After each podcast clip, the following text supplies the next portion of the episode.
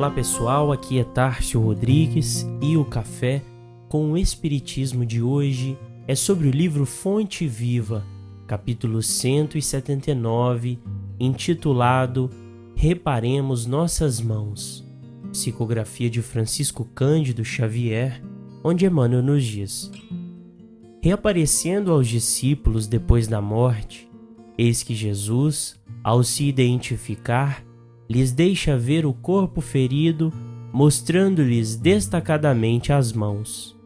As mãos que haviam restituído a visão aos cegos, levantado paralíticos, curado enfermos e abençoado velhinhos e crianças, traziam as marcas do sacrifício.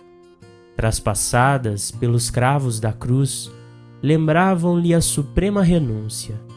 As mãos do divino trabalhador não recolheram do mundo apenas calos do esforço intensivo na charrua do bem.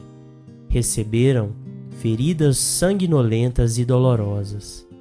O ensinamento recorda-nos a atividade das mãos em todos os recantos do globo. O coração inspira, o cérebro pensa, as mãos realizam.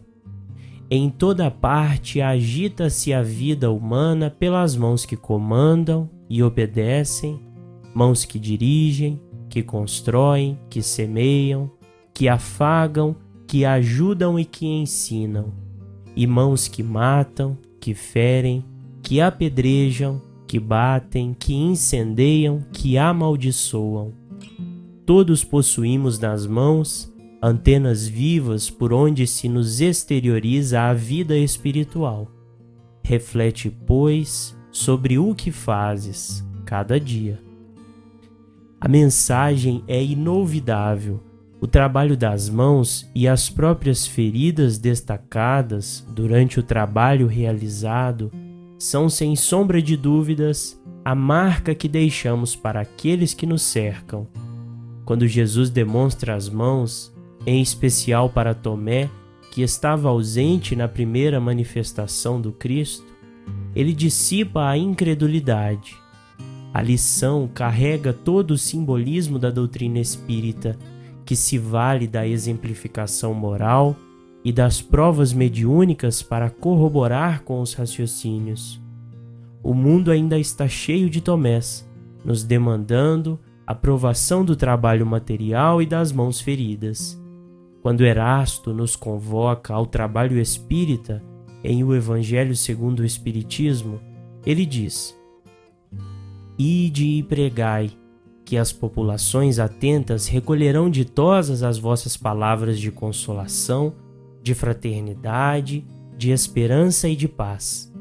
Ide, homens, que grandes diante de Deus, mais ditosos do que Tomé, credes sem fazerdes questão de ver, e aceitais os fatos da mediunidade, mesmo quando não tenhais conseguido obtê-los por vós mesmos. Ide, o Espírito de Deus vos conduz.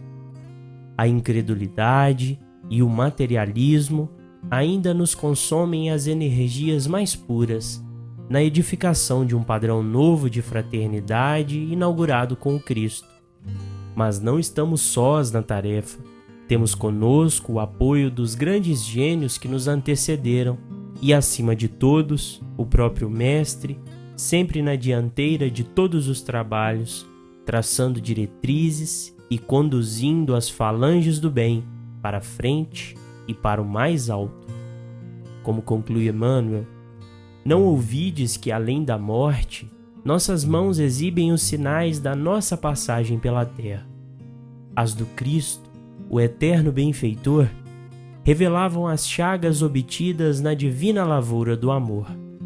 As tuas, amanhã, igualmente falarão de ti no mundo espiritual, onde, interrompida a experiência terrestre, cada criatura arrecada as bênçãos ou as lições da vida de acordo com as próprias obras. Fiquem com Deus e até o próximo episódio do Café com o Espiritismo.